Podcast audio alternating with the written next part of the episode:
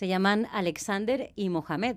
Alexander vino con su familia, mujer y dos hijos, de Colombia. Mohamed desde el norte de Marruecos, también con su pareja y sus cuatro hijos. Esta mañana nos van a contar lo que ha supuesto para ellos buscar una vivienda de alquiler siendo inmigrante.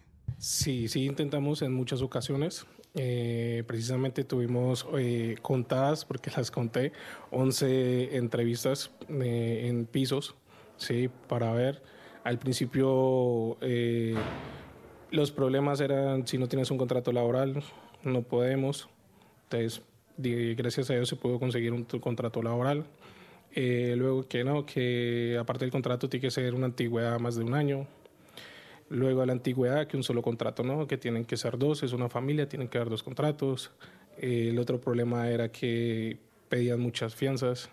Eh, en unos casos pedían tres, en otros pedían cuatro. Entonces se hacía cada vez más difícil la situación. Estoy buscando cada día cada día en el Vitoria Gasteiz, más en los pueblos, nadie, nadie, nadie no quieren que me eh, conseguido alquiler un piso por el problema económico, eso el primero. Y el segundo, cuando que te encuentras un inmigrante, él me dice que normalmente no, nosotros no podemos eh, alquilar a vosotros un piso porque la mayoría de vosotros o todos no tratan a las casas bien y todo eso.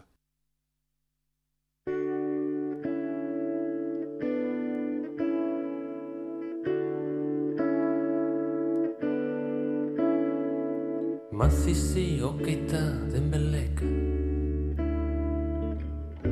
Bilboko kafetegian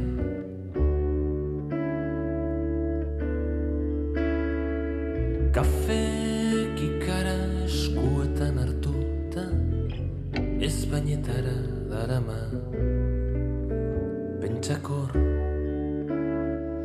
Encontrar un piso de alquiler sabemos que es una tarea casi imposible y esta mañana ponemos el foco en los inmigrantes. Si son ellos quienes buscan esta tarea, ya casi resulta más imposible eh, todavía.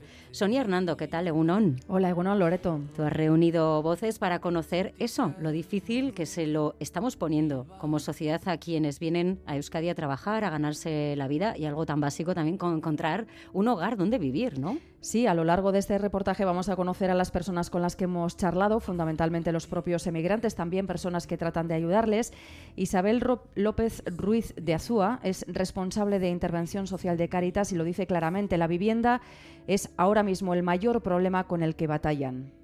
Continuamente, es la mayor problemática que tenemos ahora mismo, que atendemos en Caritas. No solamente a la hora de ayudarme económicamente a pagar una vivienda, sino es que no encuentro, tengo que salir de mi vivienda, de mi vivienda, de mi habitación, por diferentes motivos y no encuentro. La primera pregunta que hacemos es si los emigrantes tienen más dificultades que los autóctonos para alquilar. Y aquí las respuestas son bastante claras. José Nogueiras es voluntario del programa de vivienda de Veraca, obra social de las parroquias del casco histórico de Vitoria-Gasteiz. Hay auténticas barbaridades en los que exigen, y hay gente que es mucho más sincera. Directamente te dice, es que por tu acento no quiero volver a saber nada de ti. O sea, eso nos lo han dicho, ¿me entiendes? Entonces, hay gente que trata de enmascarar, pues sí, si pido 10 meses de fianza, evidentemente te estoy invitando a que no vuelvas, ¿no? Y, otros, pues no se cortan nada, simplemente van de frente y dicen, mira, no quiero tener a personas eh, extranjeras en mi piso y ya está. A mí las familias me expresan claramente, yo estoy llamando todas las semanas, me dicen, estoy llamando y en cuanto oyen mi acento ya me cuelgan el teléfono o, bien me dicen, eh, sí, sí, mañana quedamos y no aparecen. O sea, situaciones de este estilo, simplemente por el hecho de tener un acento distinto al nuestro. Es el mismo testimonio que recabamos también en Caritas. La gente no se puede imaginar todas las llamadas que se tienen que hacer a inmobiliarias o a portales de la web y entonces dicen, es que en cuanto me escuchan mi acento que no es de aquí, enseguida me dejan o me cuelgan el teléfono y luego testimonios de que van presencialmente inmobiliarias. No lo hemos contrastado, no está contrastado, entonces no puedo decir que eso es así, pero que dicen es que no me quieren alquilar, que me piden, pues eso, ocho nóminas, es que me piden un año de contrato, es que yo les digo que voy a poder pagar, que, que, tengo estos ingresos y que voy a pagar, poder pagar la vivienda, pero me dicen, bueno, ya te llamaremos o, ya o hay otras cinco personas delante. Sin embargo, desde las inmobiliarias nos dicen no ver esta discriminación. Julen Andrés es gestor inmobiliario en la ciudad de Vitoria. Si hay una persona extranjera que tiene un contrato de trabajo, tiene una vida laboral y una antigüedad, no tiene por qué tener ningún tipo de problema a la hora de alquilar un, un inmueble. Porque realmente hoy en día se están tramitando también muchos seguros contra el impago del alquiler y realmente el que te da el ok para poder alquilar a una persona es el seguro.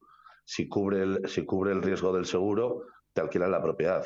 Él cree que es más un problema de renta. Los pisos están muy caros y si no hay garantías de pago, no se alquila. Creo que estamos llegando ya a un tope, ¿sabes?, de precios de alquiler eh, para mí excesivamente altos. Porque, claro, si tú tienes que pagar por un, un piso normal y corriente de dos habitaciones eh, de 50 a 60 metros cuadrados, 800 euros, claro, no sé qué va a ser lo siguiente. Él conoce el mercado inmobiliario y cree que la mejor medida para atemperar precios y hacer la vivienda más accesible también a los migrantes es el alquiler social y tú alquilas propiedades, el ayuntamiento alquila propiedades por 400, 500 o 350, no sé exactamente por cuánto alquila las, las viviendas, yo creo que bajaría el tema de, del precio de los alquileres. Y si cambia un pelín la ley de la nueva ley de vivienda, que eso también es muy importante, cambiar la, cambiar la nueva ley de la vivienda.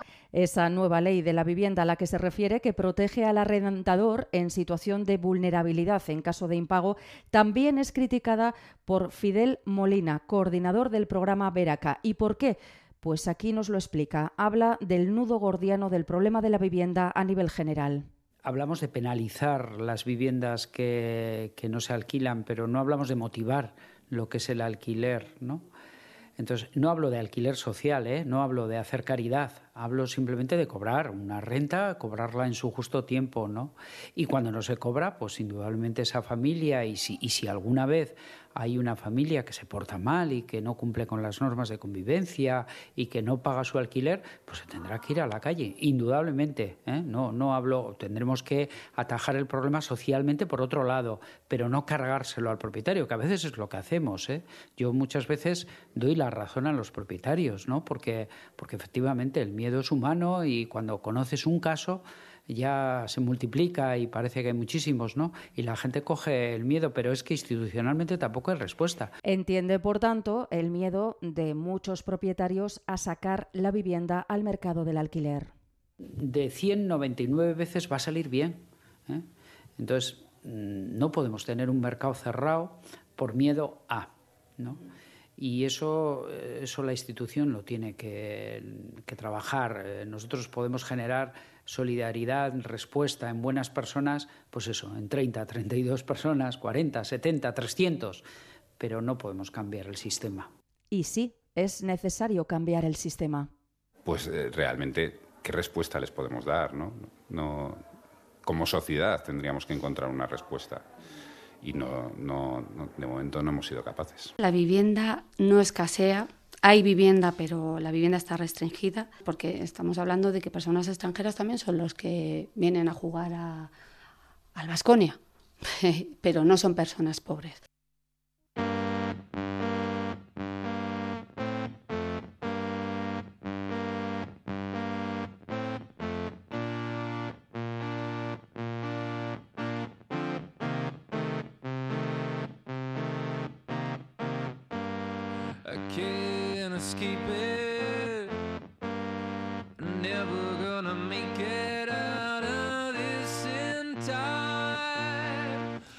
Pues han salido muchas cuestiones, ¿verdad, Sonia? Si el problema es la renta, si hay cierto rechazo a determinados inquilinos de determinadas culturas, si hay un problema también con el alquiler, si hay que motivarlo, eh, si como sociedad hay que ofrecer una respuesta. Aquí nos dicen 688-840-840.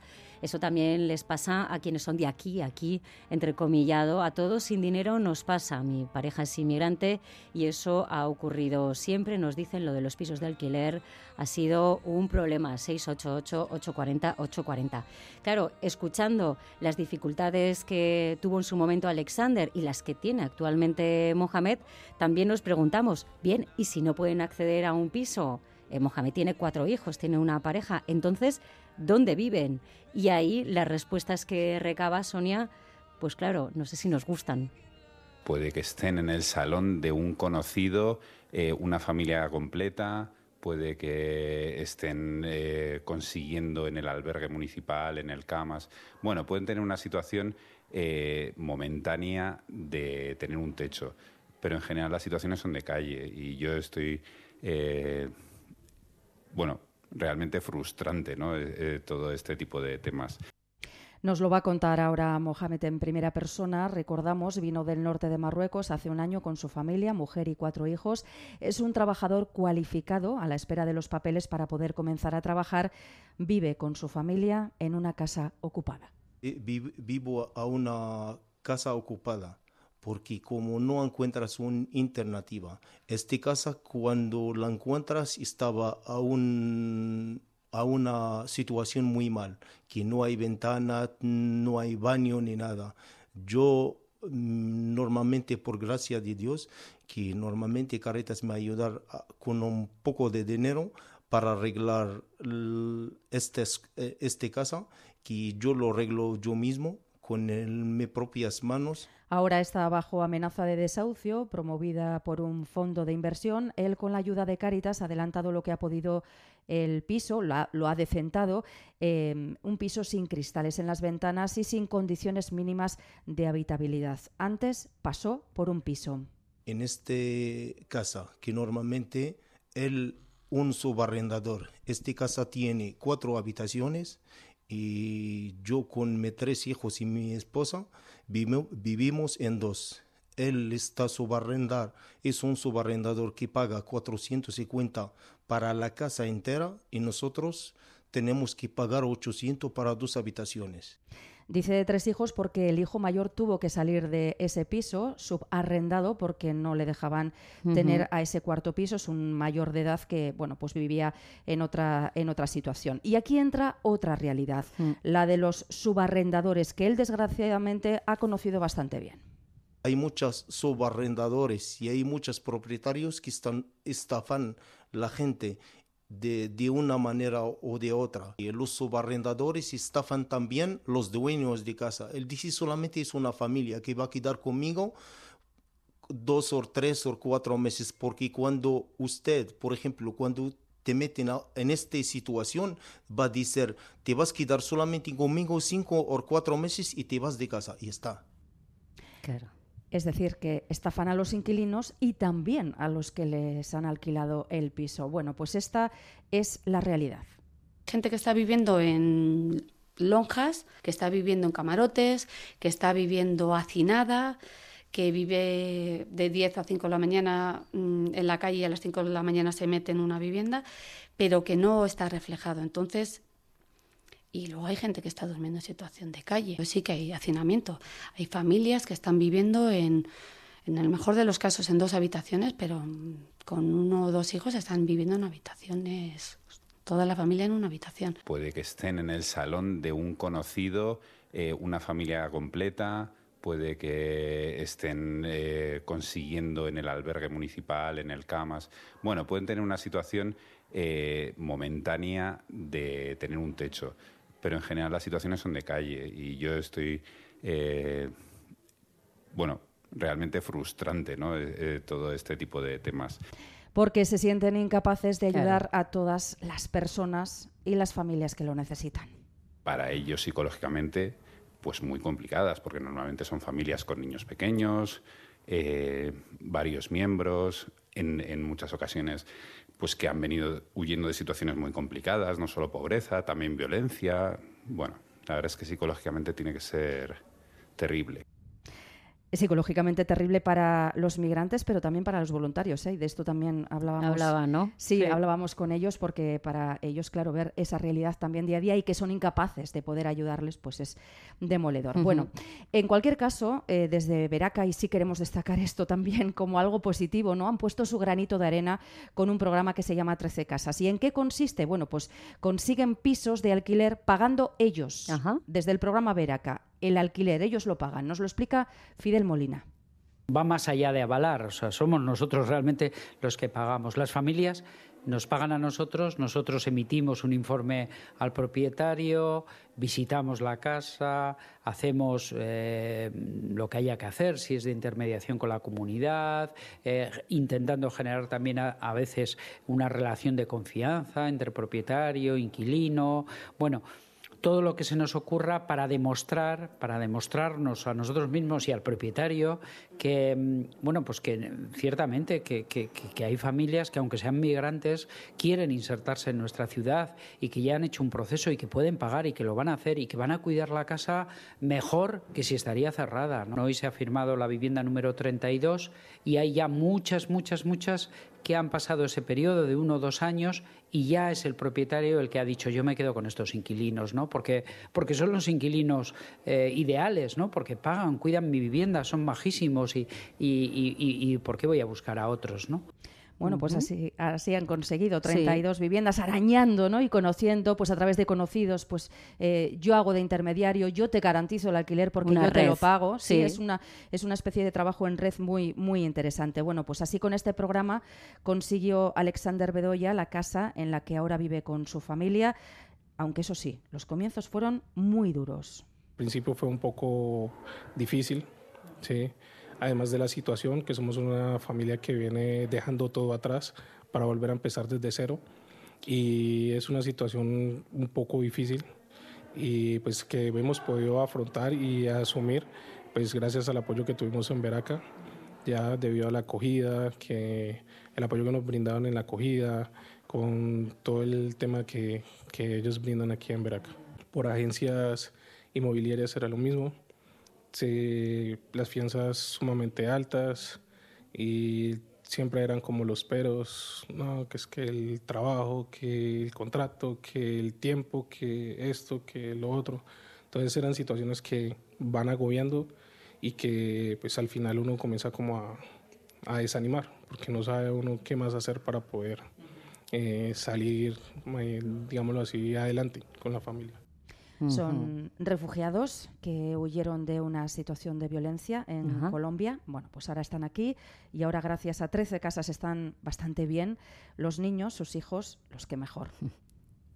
Ellos son como los más, los más contentos, la verdad los más contentos, tienen su espacio, tienen su tiempo, tienen todo, están muy bien, se han adaptado muy bien. Bueno, una y otra vez nos recalcan que esa es la excepción. Alexander ha seguido el programa de Veraca y ha conseguido una vivienda como otras 31 familias, uh -huh. pero son unos resultados, nos dicen, pequeños en medio de centenares y centenares de casos urgentes. Bueno, pues a ver qué pasa también con Mohamed, ¿verdad? Hay que mm, seguirle la pista, a ver si finalmente consigue tener lo que tiene también Alexander y su familia. Están llegando un montón de mensajes eh, y de experiencias también con el alquiler 688-840-840. Nos dice, nosotros alquilamos a Echevide, nos dejaron la casa prácticamente vacía, nos indemnizaron con eh, mil euros, nos pagaron siempre bien, pero los gastos que tuvimos fueron superiores, por mucho eh, que nos abonaran esos mil euros. Otra experiencia más, eh, el programa Bisigune del gobierno vasco, dicen, pues eh, no, no funciona, es publicidad. Mi familia quiso alquilarlo por medio de Alocavide y Bisegune lo pretendían que los inquilinos vivieran con más lujos que mis aitas. Dice, nos pedían reformas de más de 20.000 euros, una experiencia. Y otra tercera que alude a un problema que ha aparecido también aquí en este reportaje. Como propietaria de un edificio donde muchos pisos son de alquiler, os puedo decir que los inquilinos alquilan el piso y luego estos van subarrendando a más gente y por eso viven en ellos 8 o 10 personas. El ruido puede ser insoportable, la música, mi experiencia como vecina es muy negativa y de ahí mi rechazo, dice, alquilar. Ella menciona gente extranjera que es la que lleva a cabo estas prácticas. Bueno, lo de la música, los ruidos, no creo yo que sea patrimonio de ninguna cultura. Es verdad esta cuestión de 8 o 10 eh, personas cuando aprietan en el bolsillo, es verdad que estas tendencias se plantean. Eh, la cuestión de subarrendar, que yo sepa, eh, es ilegal si no tienen el permiso de la propietaria, con lo cual sí que nos estaríamos moviendo ahí en algo que efectivamente mmm, debería de ser controlado y supongo que está siendo controlado. Sí, es el caso que denunciaba Mohamed, sí. ¿no? que eh, él, o sea, él arrendador, ¿no? El que es el que alquilaba el piso estaba cobrando, estaba pagando 400 eh, y pico euros y a ellos les subarrendó dos habitaciones por 850. Claro. Quiero decir que eh, ellos también son víctimas también de, de estas situaciones. La verdad es que eh, en cualquier caso alquilar, como decíamos, es muy complicado, pero si, si eres migrante y bueno, pues ha habido ev- evidentemente hay gente que tiene malas experiencias, pero eh, hay otra mucha gente que, que lo único que quiere es vivir y trabajar aquí y, y, bueno, pues que pagan por justos por pecadores. Eso es. Y ese es el enfoque, ese es el reportaje que hoy estamos eh, abordando con esta cuestión del alquiler. Otro día eh, miraremos y giraremos también nuestra lupa hacia otras aristas que tiene ¿no? esta cuestión. Sonia Hernando, muchísimas gracias. Hasta luego. Agur.